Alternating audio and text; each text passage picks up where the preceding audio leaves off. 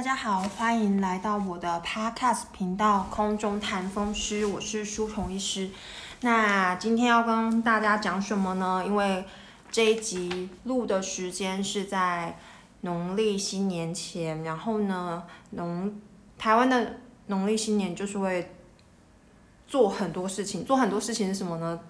对于舒虫医师来说，大概就是吃饭跟睡觉。不要小看吃饭跟睡觉，就是一般来讲的话呢，呃，跟大家说一下，如果是一般在医院里面的医师的话，那过年这段期间的话呢，都是要值班的。那值班就是之前住院医师值班是没有，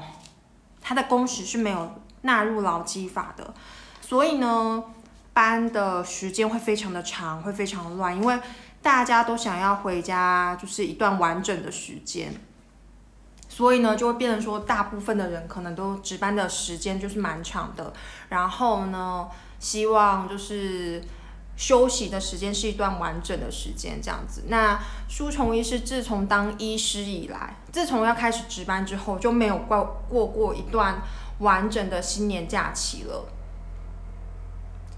这段完整的新年假期的意思是说呢，就是。比如说，我们从除夕放到初五，好的，初五开工，那这样除夕到初四这样会有五天嘛？那舒虫医师之前待的医院都是公立的医院，所以呢，也都是放除夕到初四有五天的假期。但是呢，这五天当中铁定是要值班的。那值班的话，就看跟大家。跟大家一起分值班的人有多少？有时候三个，那就是三天一班；然后有时候只四个，那可能就是那就比较好。如果五天只值一班，比较衰的那一个人就是五天值两班这样子。但是从来没有完整的、完整的一整个新年假期是都不用值班，都在放假的。之前，之前。在这段时间的时候呢，今年比较好一点。今年终于有一个机会是可以放到新年一个完整的假期，所以我非常期待，舒虫也是非常期待今年的新年的农历过年的假期，这样子可以在家耍废，都不用上班，也不用看急诊，太棒了。然后要跟大家说一下，就是说呢，诶，嗯，所以之前因为。当医师在医院里面，医师需要值班的这个状况来讲呢，之前在新闻上大家就会有那种请假攻略，比如说哦，你再多请两天假可以休九天的这个请假攻略，对于书虫医师来讲完全不存在。嗯，一个话是说，在医院上班的医师大概没有办法有什么很好的理由让你可以突然请假，你突然请假，除非是你病假，你。你非常紧急的事情，要不然你是不可能说我要休年假，我要休特休的原因就让你请假的，一定都要事先说好。那第二个的话呢，就是因为那时候在当住院医师的时候，呃，一个月必须要有一个，呃，一个在某一个科别训练的时候，一个月必须要有一半的时间都真的在那个科别上班。那那样子内科的训练才算完成，所以二月二月又特别短啊，又有新年假期，不太可能在这个二月的时候又用掉自己的年休、自己的特休假，这样子很有可能就是会超过一半的时间都没有在科科内训练，那内科的训练就反而不算。所以其实医师是很少在。过年这段期间用自己的特休假，然后呢请假，然后休一个连续的假期的。所以其实舒虫医师在还在医院的时里面的时候呢，就是对于过年这件事情是觉得非常的痛苦，非常的痛苦。是原因是什么呢？一个就是嗯休的假很短，那休的假短的话呢，休的假短的话，其实也。也有一个好处，就是不用跟大家挤那个过年高铁啊，或者是之前客运的那个人潮，因为你的回家时间就跟人群回家时间是错开的。人家可能刚要回去，你已经要回来了，就是可能初二要回娘家，可是你初二就可能要回医院上班这样子。对，然后呢，在一个休假时间很短啊。第二个的话呢，就是说。嗯，就是在在过年这段时间，就是医院里面有有稍微一点迷信，就是说节气的问题，就是意思是说哦，在某个特定的节气啊，过年啊，呃，中秋、端午啊，这个病况不好的病人都会拜拜的特别快。对，那拜拜的特别快的话，就会有，当然就是医师也不希望自己的病人拜拜，那所以呢，就会做出很多的努力。那做出很多努力之后，通常医院里面迷信是说，在节气这个时候，医医师不管再怎么努力，病人还是会拜拜。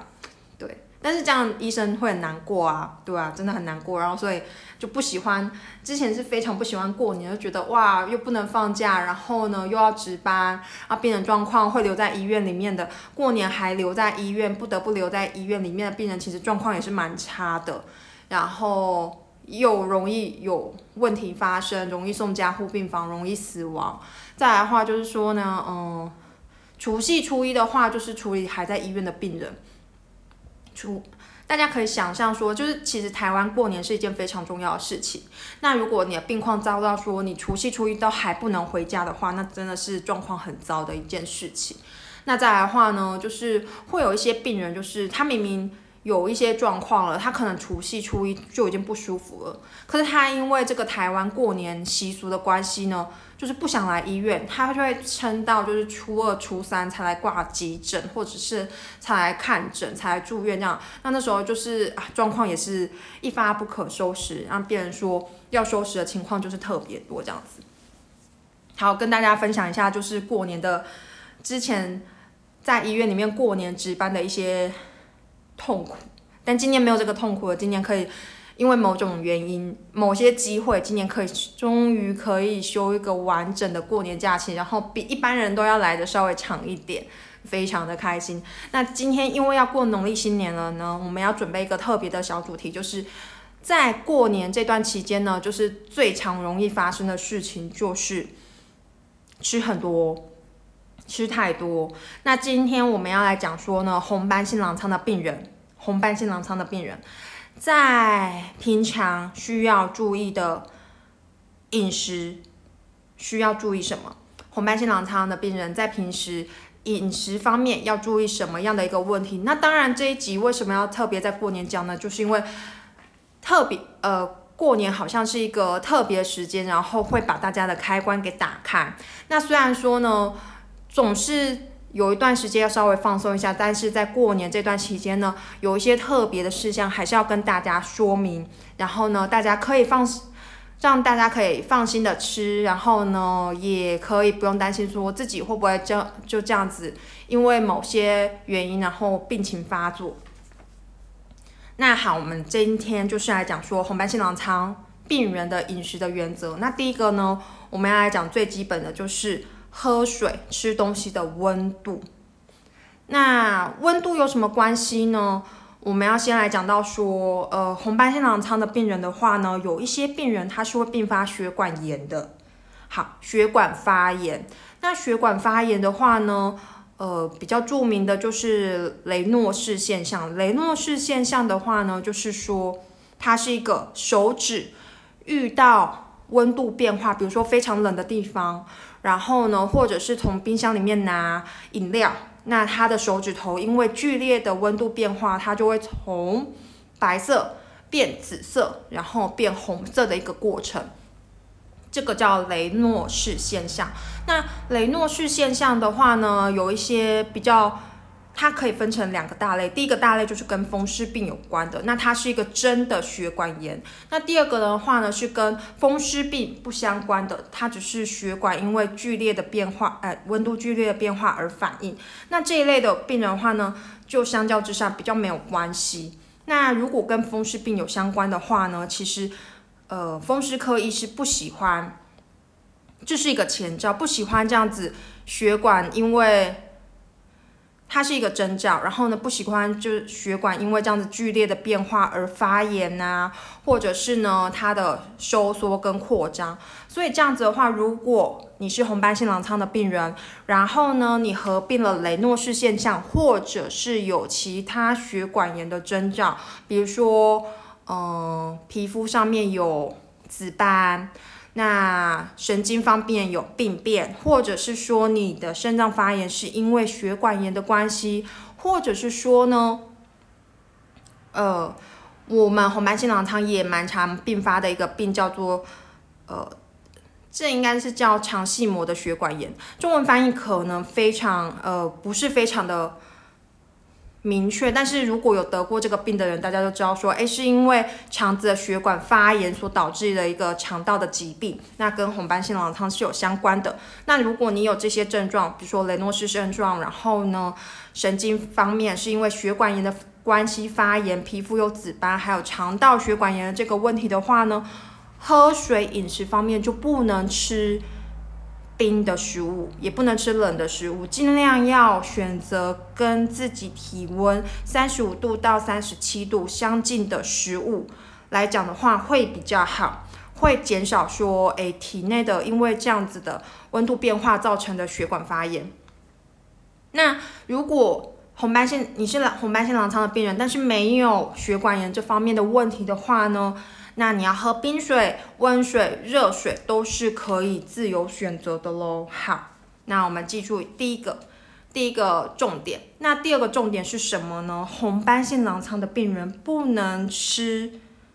生的食物，没有煮熟的食物。然后呢，如果吃水果的话，要削皮，要削皮去皮。然后呢？哎，要洗干净，去皮削皮，然后呢，果核里面要注意说有没有小虫，这些都要去除掉，这样子。那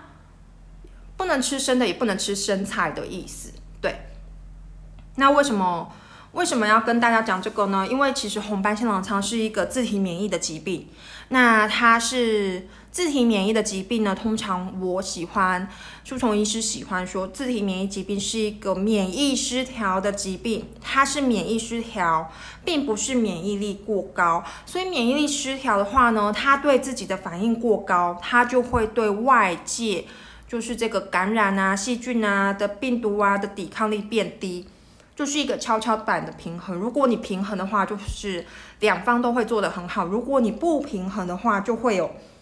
一方过高，一方过低，然后两边都很失败，就是这样的。那红斑性狼疮它是一个免疫失调的一个疾病，它是一个自体免疫的疾病呢，所以呢，它对于抵抗外界这些细菌、病毒、寄生虫的能力是相对比较弱的，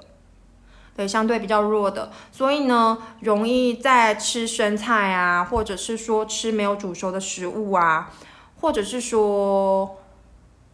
呃，就是早餐店在打的那个，在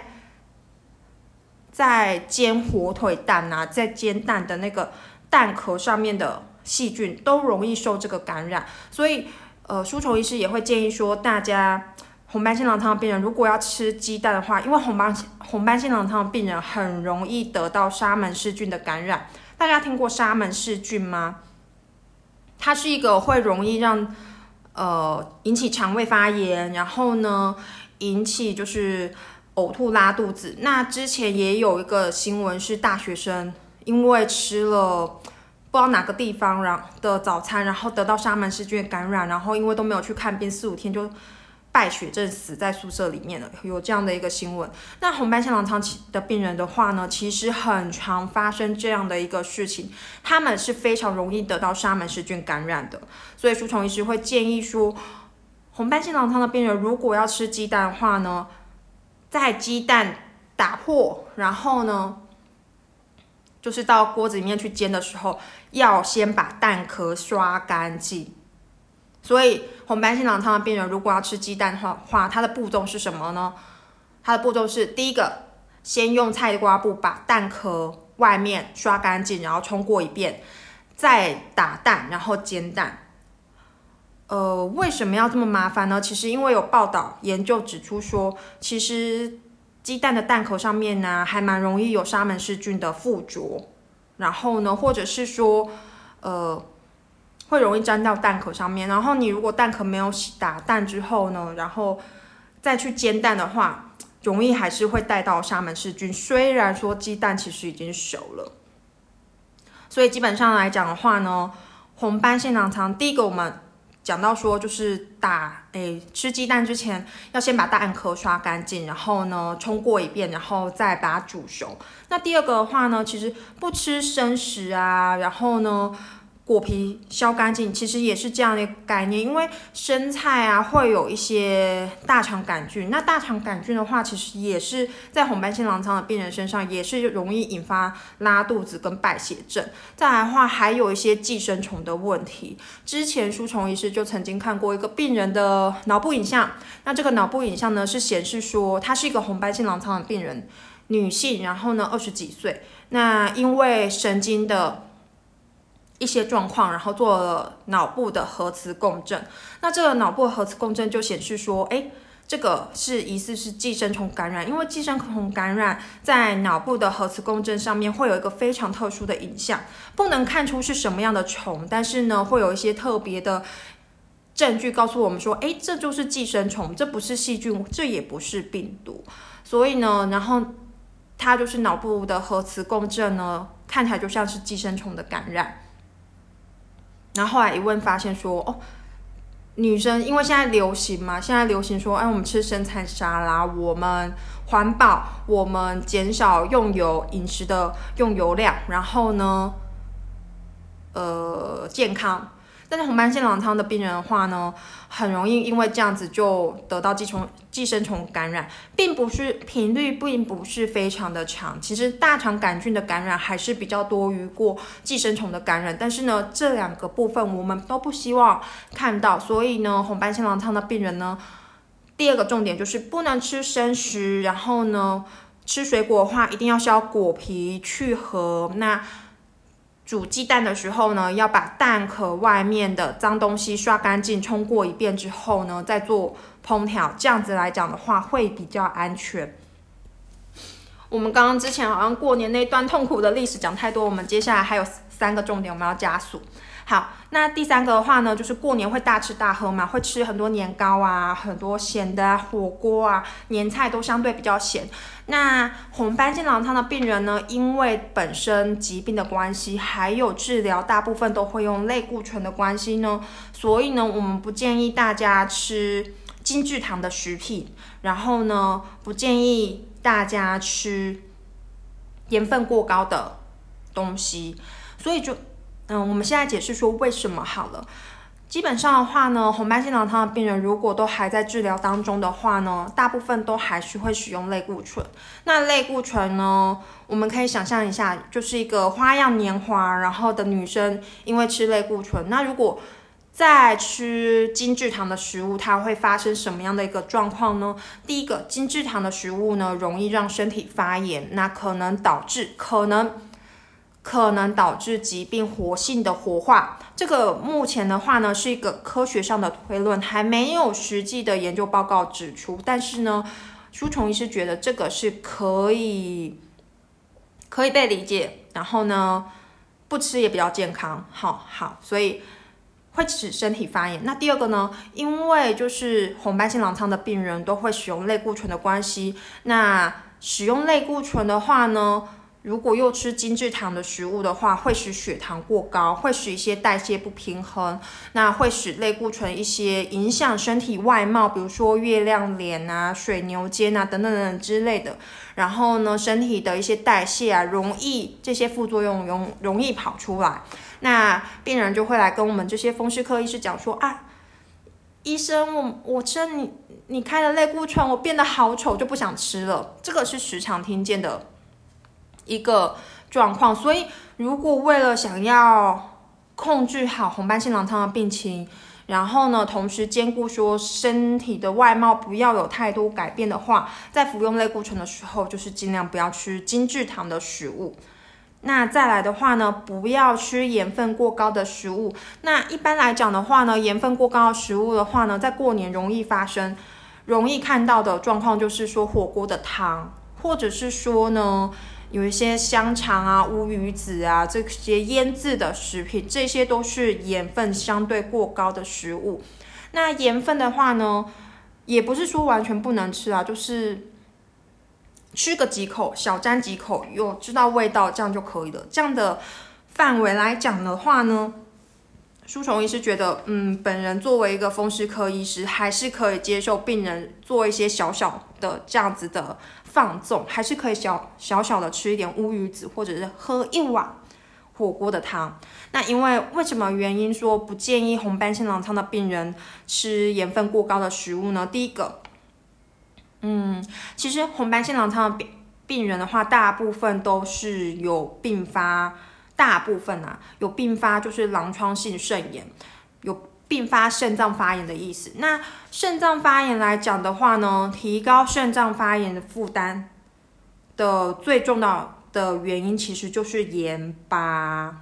对，盐巴会增加肾脏的负担，所以你如果是红斑性狼疮的病人，你又有肾脏发炎的问题的话，盐分的控制是必须的。哦，因为它会让你本来就已经负担很重的肾脏负担更加沉重。那再来的话呢，因为红斑性狼疮肾炎的关系呢，有很多人会下肢水肿。那下肢水肿的话，如果大家在吃盐分过高的食物的话呢，这这样会形成一个恶性循环，会使这个水肿更肿。然后呢，所以不要吃盐。不要吃盐分过高的食物的话呢，有助于改善说减少肾脏的负担，然后还有改善这个下肢水肿的问题。这个非常简单啊，这也不是药啊，就跟大家说，哎，这些东西少吃一点，或者是吃少一点，好，然后呢就可以让自己的外貌，或者是说这个疾病的负担减少，这样不是很好吗？好，然后呢，第四点的话呢，就是说这个很简单啊，就是。这一点就是说适量，适量的意思呢，我们刚刚不是说到说盐，像有盐分的东西可以适量的摄取吗？那除了刚刚书虫医师讲到说绝对不能，如果有血管炎的病人绝对不能喝冷水、冰水，然后生的东西也绝对不能吃精制糖跟盐分高的食物的话，我们是可以考虑适量的摄取。其实这个适量应该是少量啦。你如果像乌鱼乌鱼子吃个三分之一片，就三分之一片超少的 三分之一片的话，就是切好的三分之一片，所以其实是很少，大概只有十公克。这样书虫医师也是可以接受的。那再来的话呢，就是说精制糖的话，如果巧克力只吃一块的话，书虫医师。也觉得勉强可以接受，所以第四个的适量是指这样的一个意思喽。那第五个均衡，就是说红斑性狼疮的病人吼，因为他他有一些营养上的考量，营养上的考量是什么意思呢？这个营养上的考量主要是针对说这个狼疮性肾炎的病人，那他们就是第一个肾脏负担比较大。然后呢，再来会有一些贫血啊、蛋白质不够的问题。不过呢，书虫医师觉得这个第五点均衡呢，不止可以用在狼疮肾炎的病人、红斑性狼疮肾脏发炎的病人，也可以用在其他红斑性狼疮的病人身上。就是呢，一餐的摄取，淀粉、蛋白质跟蔬菜、蔬菜这些啊，都要均衡。这个一般来讲的话呢，淀粉的话，我们目前没有太大关于红斑跟红斑性狼疮的研究。不过呢，就是适量，不能吃太多，因为淀粉，比如说像米啊、面啊，它们其实现在一部分的概念会，我们会觉得说，其实它也算是一个很精致的糖类。为什么它也会算是一个很精致的糖类呢？因为人类太厉害了，会把这些作物。这些五谷作物啊，它的甜分，呃，它的糖分，然后它的甜度提高，就变成说它非常，其实它吃起来非常的甜，然后呢，糖分含量非常的高，所以呢，其实，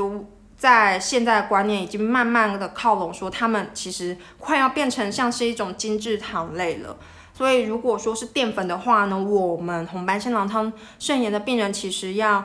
适量的摄取啦，就是要吃，但是不要吃的过多，但不要超，绝对不要超过一碗饭的分量，一餐不要超过一碗饭的分量。那第二个来讲的话呢，蛋白质的话，其实很多红斑性狼疮的病人，因为是花样年华的少女，所以他们不敢吃饭，也不敢吃肉，因为要减肥。但是呢，因为红斑性狼疮是一个自体免疫的疾病，那它其实是有很多方面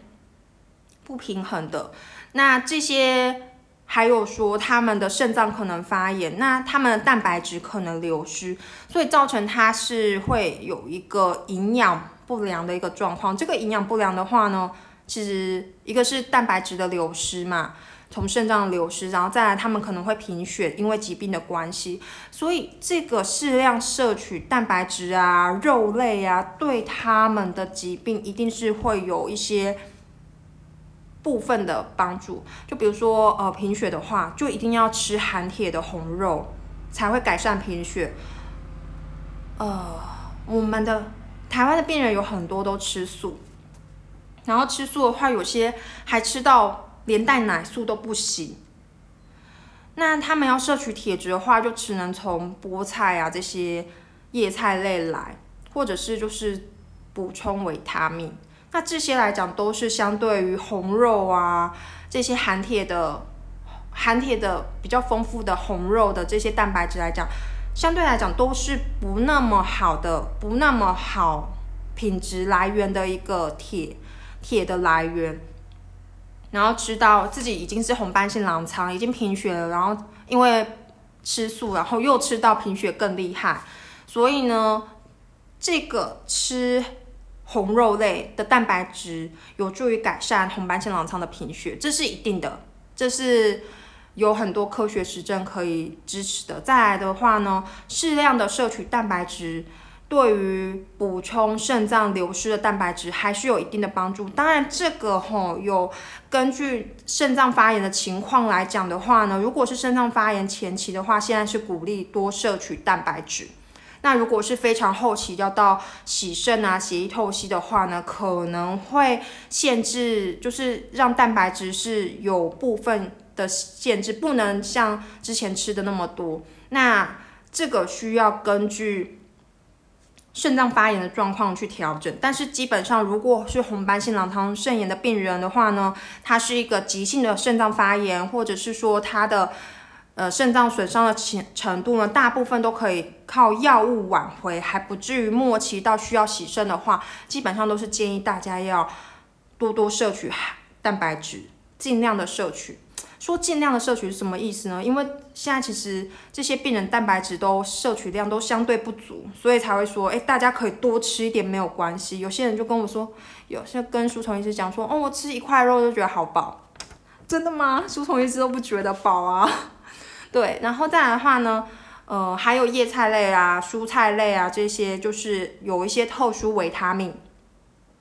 跟有一些特殊辅酶会从这些叶菜类跟这些蔬菜类呢当中可以得到，那这个也有助于降降低或者是呢减缓我们红斑性狼疮的一些发炎反应。然后还有一个还有一个植物啊，